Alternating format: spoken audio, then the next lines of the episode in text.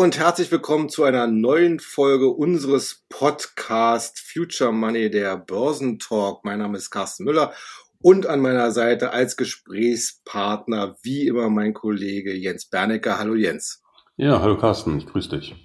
Ja, wir haben wieder eine sehr äh, intensive Börsenwoche hinter uns bringen können. Vor allen Dingen natürlich im Fokus die beiden großen Notenbanken EZB und die US-Notenbank Fed in Amerika. Beide haben ja neue Zinsentscheidungen getroffen. Darüber sprechen wir auch gleich nochmal im Detail natürlich auch, wie die Auswirkungen auf die jeweiligen Indizes waren. Aber ansonsten haben wir natürlich auch wieder ein vollgepacktes Programm an Einzelwerten und Themen. Wir schauen unter anderem auf die Zahlen von Apple und auf Shopify, sprechen auch nochmal darüber, über das, über den neuen EU Chip Act, der sozusagen parallel zu den amerikanischen Gesetzesinitiativen jetzt implementiert worden ist und gucken natürlich auch bei deutschen Werten noch mal ein bisschen nach den Zahlen, unter anderem bei Adidas. Damit genug der Vorrede. Steigen wir mal vielleicht gleich in das Thema Notenbanken ein. Die US-Notenbank hat in dieser Woche ihren Leitzins, ja, ich sag mal so erwartungsgemäß um 25 Basispunkte angehoben. Ein bisschen wackelte die Prognose, weil man natürlich im Umfeld der neuesten Sitzung ein neues Aufflackern der US-Bankenkrise verspürt. Es ging ja quasi darum, dass die First Republic Bank äh, jetzt staatlich orchestriert dann durch JP Morgan übernommen worden ist. Damit ist sozusagen die dritte, ähm, ja, ich sag mal, mittlere US-Bank äh, entweder, ja, wie man es mal ausdrücken will, entweder pleite gegangen oder musste gerettet werden oder ist übernommen worden. Äh, in der Hinsicht hatte dann die US-Notenbank äh, im Nachgang zu ihrer Zinserhöhung auch äh, ja, ich würde mal sagen, schon alles offen gelassen. Also man hat ja schon mit Hinweis auch auf die Inflationsentwicklung und die Wirtschaftsentwicklung nicht ausschließen wollen, dass man weitere Zinserhöhungen vornehmen wird. Aber eigentlich denkt der Markt da komplett anders. Wenn man sich die ganzen Projektionen, die zum Beispiel bei CME herumlaufen, sich anschaut, da geht man eigentlich davon aus, dass bis ja, Oktober, November jetzt an der Zinsfront überhaupt nichts mehr passiert und zum Jahresende hin sogar die Chance für eine erste Zinssenkung wieder besteht. Ja, wie schätzt du das ein? Ja, ich schätze das genau so ein, wie wir das jetzt hier an dieser Stelle auch in den letzten Monaten immer wieder besprochen hatten. Du erinnerst dich, im äh, Spätherbst und im Januar hatten wir schon gesagt, dass die Börse wahrscheinlich hier schon dieses Ereignis vorwegnimmt und die ganzen Diskussionen, Kommentare haben sich ja langsam so aufgebaut. Und äh, wie schon gerade gesagt, es ist jetzt keine richtige Überraschung, ähm, dass die äh, FED jetzt etwas mildere Töne ansetzt. Ähm, sie muss es letztendlich auch tun, denn die Kernrate ähm, sinkt schon, also die, die Inflationsrate ex Energie und ex Lebensmittel. Äh, man sieht auch im Futures-Bereich, dass äh, man wieder davon ausgeht, dass die Zinsen zumindest jetzt mal stagnieren werden. Wir sehen natürlich eben auch Druck, nicht nur in der, in der Wirtschaft, sondern wie du eben schon gesagt hast, in der Bankenwelt. Und äh, da will die FED natürlich auch nicht als diejenige dastehen, die die Bankenlandschaft jetzt komplett auf dem falschen Fuß erwischt hat. Denn letztendlich ist es ja Aufgabe der FED, das Bankensystem zu stabilisieren und nicht zu destabilisieren, ähm, auch wenn Bereinigungen zwischenzeitlich sicherlich willkommen sind. Aber summa summarum hat die FED mehr oder weniger ihr Ziel erreicht. Äh, sie, die Inflationsraten, die Kurven beginnen sich wieder abzuflachen und es ist genau das jetzt eingetreten, was wir eben hier vor fünf, sechs Monaten schon angedeutet haben und das wird sich auch vermutlich in den nächsten äh, Wochen und Monaten fortsetzen und äh, es ist natürlich jetzt sehr spannend zu sehen, ob der bereits eingesetzte Antizipationsmechanismus, der ja im Oktober an den Börsen eingesetzt hat, ob der sich jetzt fortsetzt. Im Moment scheint das der Fall zu sein. Ein Blick auf die Indizes zeigt das schon recht deutlich und auch die Berichtssaison, die Ergebnisse jetzt hier äh, aus der Berichtssaison waren ja unterm Strich ganz akzeptabel. Es war zwar gemischt, aber durchaus brauchbar. Und insofern rundet sich das Bild immer weiter ab. Und äh, diejenigen, die immer noch sehr pessimistisch in die Welt schauen, also die, das Bärenlager, wenn man so will, die dürften doch in den nächsten Wochen zunehmend kalte Füße bekommen. Es gab ja einige, die also ganz klar gesagt haben, die Börsen müssen nochmal ganz stark nachlassen. Es muss nochmal eine Korrektur kommen, weil es noch eine Zinsschraube viel zu drehen gibt und so weiter und so fort. Und das alles passiert wohl jetzt nicht. Und da werden viele Marktteilnehmer eben auf dem völlig falschen Fuß erwischt werden. Und dann haben wir diese Situation, wo die Hosse dann eben die Hosse nährt. Ja, viele sind eben völlig falsch positioniert, können nicht ewig zuschauen, der Schmerz wird zu groß, die Verluste werden äh, größer und größer, beziehungsweise die entgangenen Gewinne. Und dann nähert die Hosse die Hosse und dann bin ich mal gespannt, wo wir mit den Indizes am 31.12. des Jahres landen. Mhm. Und ich glaube, ich hatte das letztes Mal hier schon gesagt, 23 wird wahrscheinlich ein richtig, richtig gutes Börsenjahr, auch wenn man das 22 noch nicht wahrhaben wollte. Ja, äh, zu den Indizes kommen wir gleich noch und was unsere kurzfristige Prognose angeht, zuvor nochmal der Sprung sozusagen nach Frankfurt zur EZB. Auch da gab es in der zurückliegenden Woche eine Zinsentscheidung. Die EZB erhöhte den Leitzins um 25 Basispunkte. So manche äh, Analysten und auch aus dem Rat äh, der EZB heraus war eher so 50, äh, 50 Basispunkte äh, prognostiziert worden.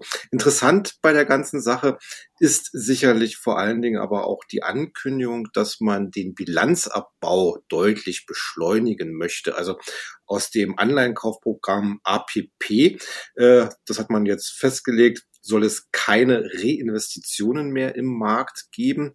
Dadurch soll der monatliche Abbau der EZB-Bilanz von bislang geplanten 15 Milliarden Euro auf rund 25 Milliarden Euro beschleunigt werden.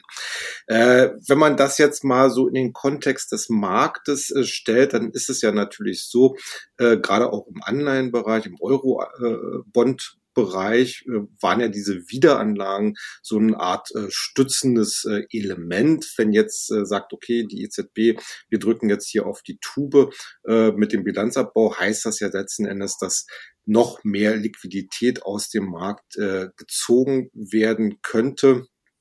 Wie prognostizierst also also eine zweiteilige Frage. Einerseits, äh, wie schätzt du den weiteren Zinspfad äh, in der Eurozone ein? Und äh, wie problematisch äh, oder vielleicht auch sogar chancenreich ist denn so ein beschleunigter Bilanzabbau?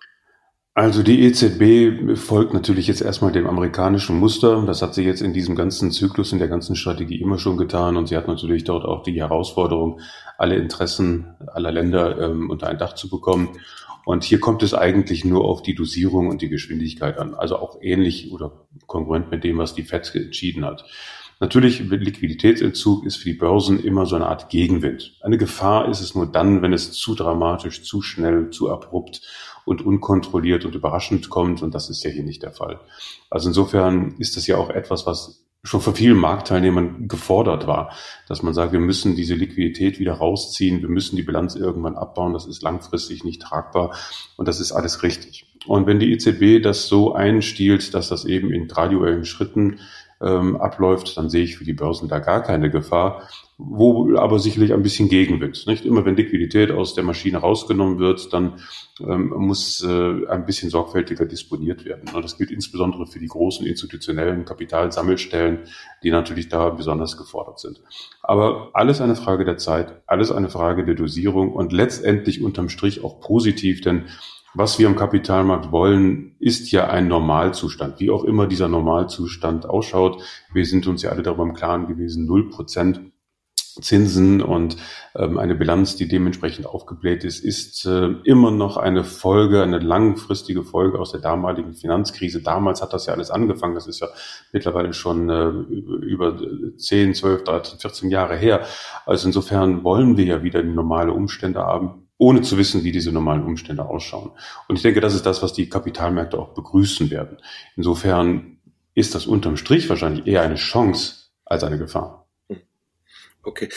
Äh, wie ich ja gerade schon angesprochen habe, wollen wir natürlich auch noch auf die aktuelle Situation bei den Indizes schauen.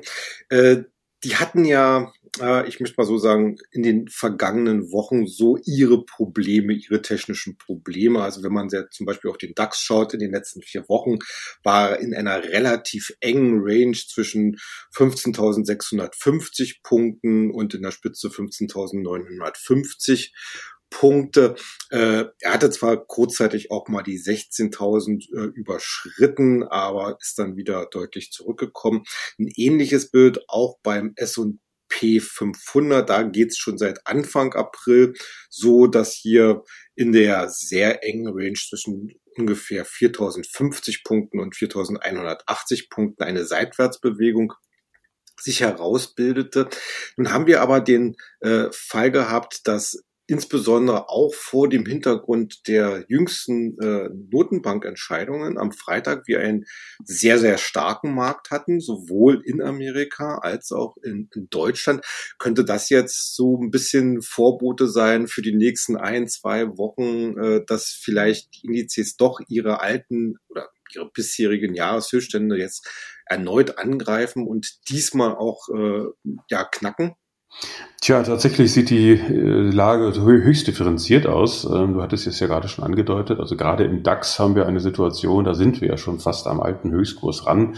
Und ähm, leider haben wir aber auch dort eine ziemlich überkaufte Marktlage. Und ähm, erfahrungsgemäß hm, habe ich es noch nicht erlebt, dass aus einer deutlichen überkauften Marktlage der Index in der Lage ist, direkt im ersten Anlauf schon über den alten Rekordkurs äh, hinüber zu springen.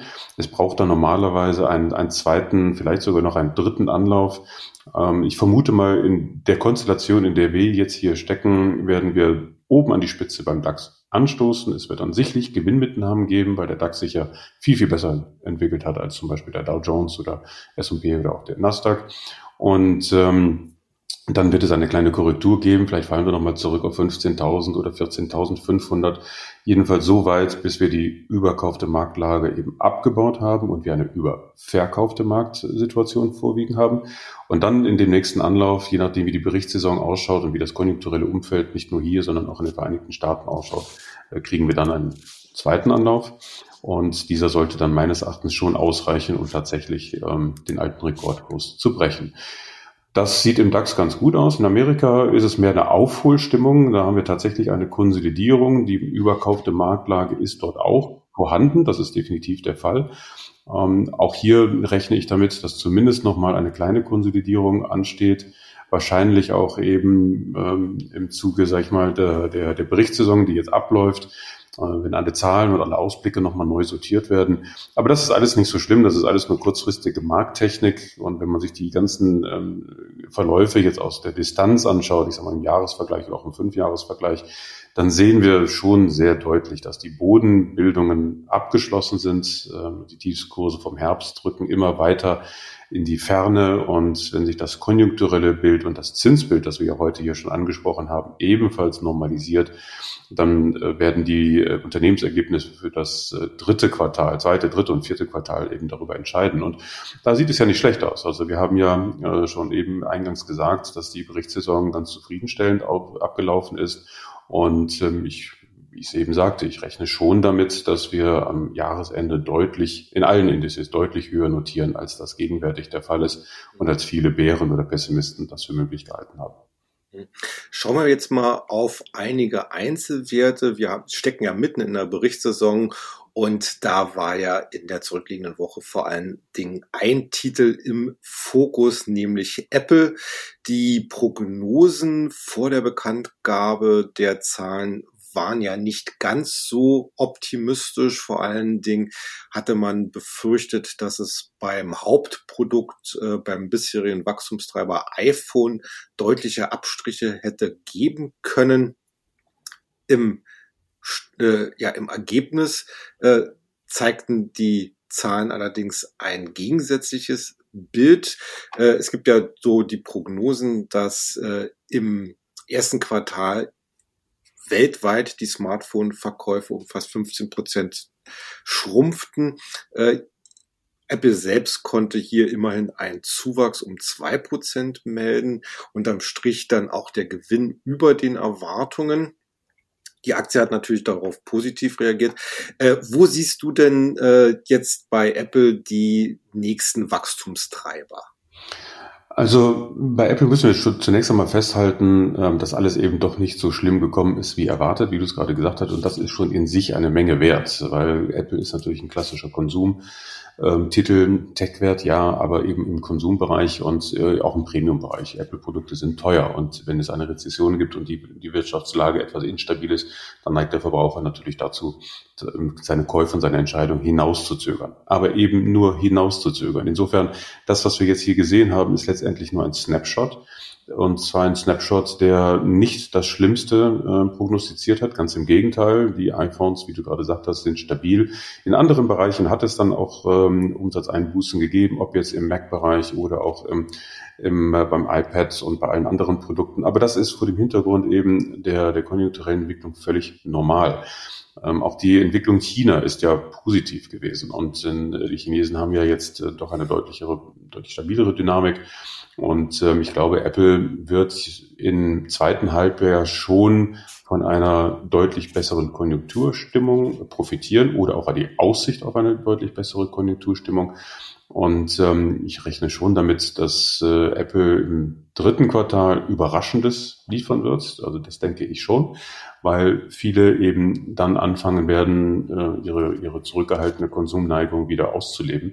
Und ähm, der Kurs zeigt das ja jetzt auch an. Apple bewegt sich ja im Kurs, im Aktienkurs mehr oder weniger in einer relativ breiten Spanne. Und ähm, wenn es aber jetzt gelingt, äh, im, im ersten Anlauf zumindest den alten Höchstkurs von knapp 180 Dollar zu erreichen, dann rechne ich auch hier mit einer, einer Konsolidierung, einer Gewinnmitnahme, ähm, weil wir auch hier eine überkaufte Marktlage haben. Aber das ist alles okay, ähm, weil wir dann zeitgleich mit eben den Q2 oder Q3-Zahlen einen dritten, einen zweiten Anlauf bekommen und ich rechne schon damit, dass wir dann noch den Break oben schaffen. Und rein rechnerisch sind dann schon Kurse um, um 220 äh, bis 230 Dollar innerhalb der nächsten 12 bis 18 Monate denkbar. Und dann wären wir wieder im alten Aufwärtstrend, äh, den Apple ja seit 2019 und auch schon davor ähm, an den Tag gelegt hat und die lange Konsolidierungsphase von Anfang 22 damit dann eben auch beendet. Alles andere ist natürlich eine Frage der Produktoffensiven, ob da zum Beispiel solche Fantasien kommen wie das Apple Car oder iCar, das sei mal dahingestellt, das sehe ich jetzt im Moment noch nicht. Aber solange iPhone-Umsätze und alles andere weiterhin ähm, stabil läuft, ist äh, von der Aktie noch einiges zu erwarten. Okay. Äh, ein Wert, der ebenfalls Zahlen gebracht hatte, ist äh, Goodyear, Reifenhersteller. Kennen ja bestimmt äh, viele.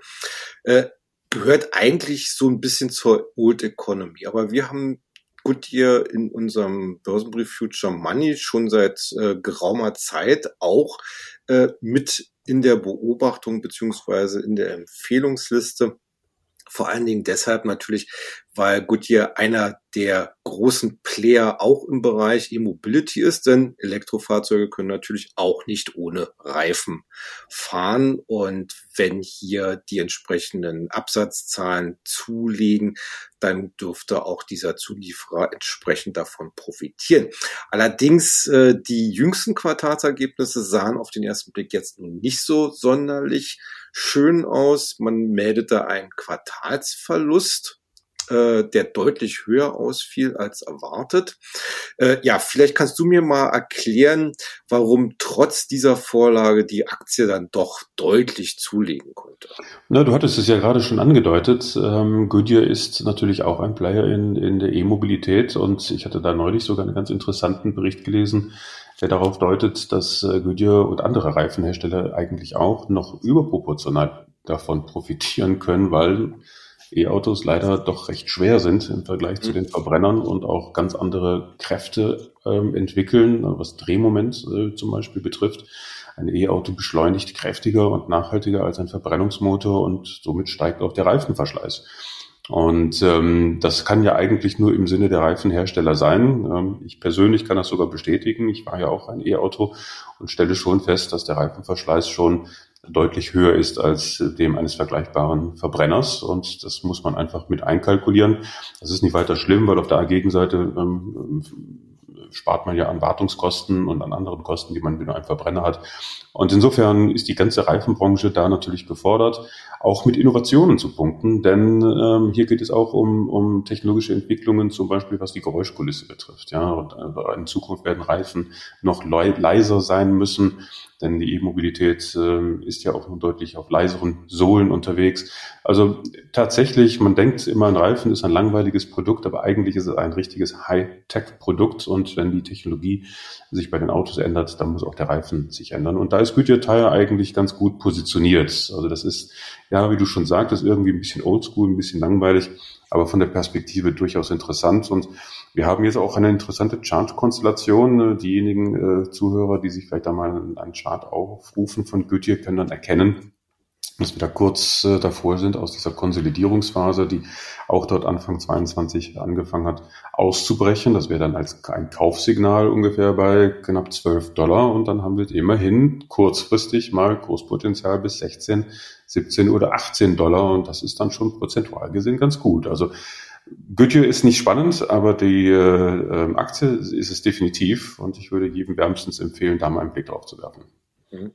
Äh, gehen wir mal wieder zurück in den äh, ja, reinen Technologiesektor, um das mal so zu sagen, oder vielleicht Softwaresektor ist vielleicht besser gesagt. Äh, Shopify hat ebenfalls Quartalsergebnisse präsentiert, die besser ausgefallen sind äh, als erwartet. Äh, wer Shopify jetzt so noch nicht kennt, äh, das Unternehmen bietet ja eine Plattform beziehungsweise Software, Schrägstrich, Apps an für E-Commerce-Händler, damit diese ihren, ihr Geschäft aufbauen und betreiben können. Also in der Hinsicht ist natürlich auch ganz wichtig bei der Bewertung bei äh, Shopify, wie es dem E-Commerce-Sektor als Ganzen geht und natürlich auch, äh, wie äh, Shopify hier äh, oder besser gesagt, welche Marktdurchdringung äh, Shopify hier schafft. Äh, die Aktie selber hatte ja eine richtig ausgeprägte Korrektur äh, von ja, rund 170 Dollar bis ins Tief bei rund 30 Dollar, hat sich aber jetzt schon fast wieder verdoppelt. Äh, wie schätzt du hier die Perspektiven ein?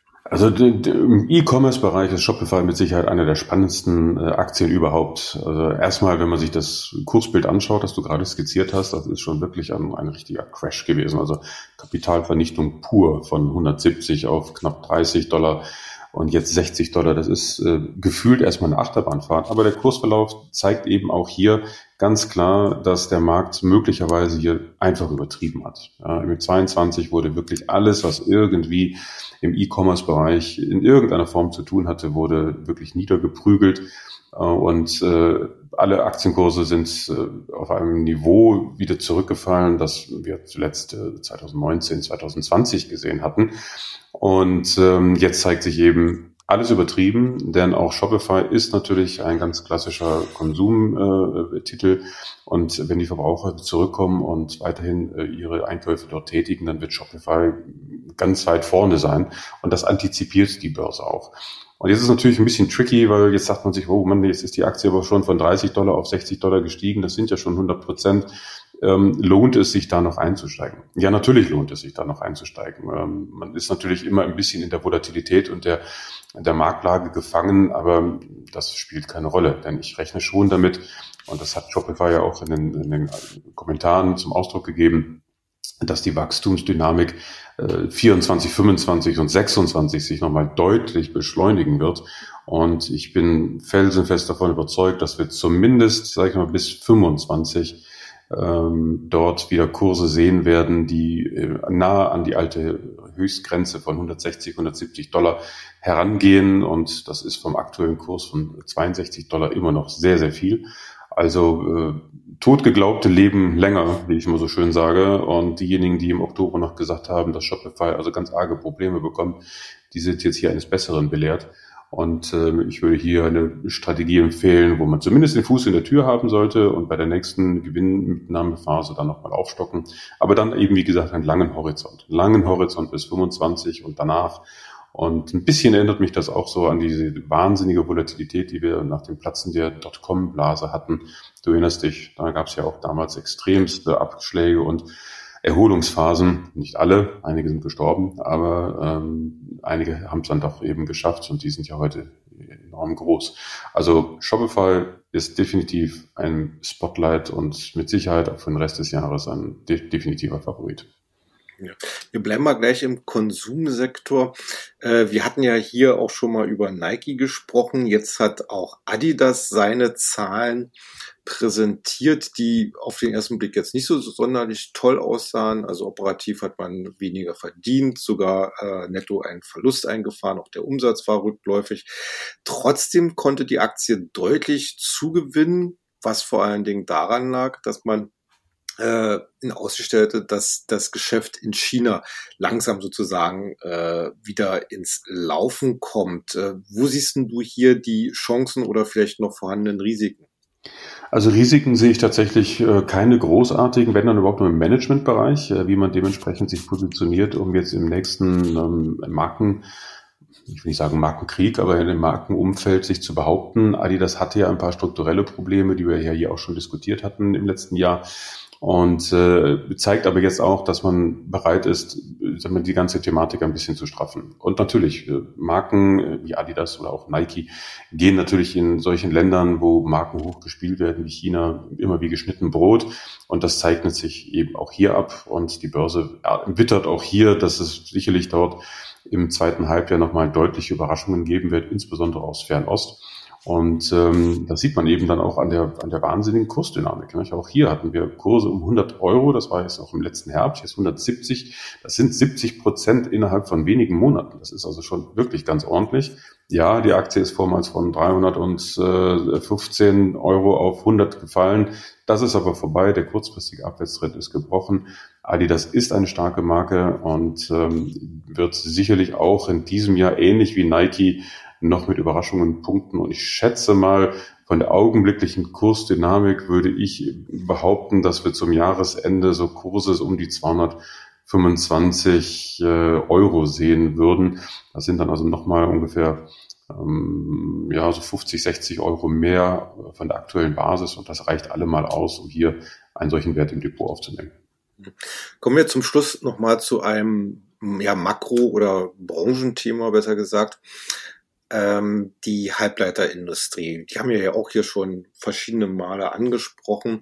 Im letzten Jahr, vielleicht erinnern sich noch die einigen, äh, hatte ja Amerika den sogenannten Chips and Science Act abgeschlossen, ein Förderpaket, für die amerikanische Halbindustrie äh, mit einem Volumen von rund 52 Milliarden Dollar insgesamt, 39 Milliarden Dollar davon als direkte Staatsinvestition. Nun hat auch die EU nachgezogen mit dem EU Chip Act. Äh, im Volumen bleibt man ein bisschen unter den Amerikanern. Insgesamt sind es 43 Milliarden Euro, die halt in europäische, aber auch in außereuropäische Chip-Unternehmen äh, investiert werden sollen, die natürlich dann ihre Produktionsstätten in, äh, innerhalb der EU dann aufbauen müssen. Das Problem dabei, so zumindest die Einschätzung von verschiedenen Experten, von diesen 43 Milliarden Euro sollen nur rund 3,3 Milliarden tatsächliche direkte Hilfen von der EU sein. Den Rest sollen Investoren und die einzelnen Mitgliedsländer aufbringen. Äh, dabei steht über allem das sehr ambitionierte Ziel, bis 2030 den globalen Marktanteil europäischer Chip Hersteller von bislang 10% auf 20% zu steigern.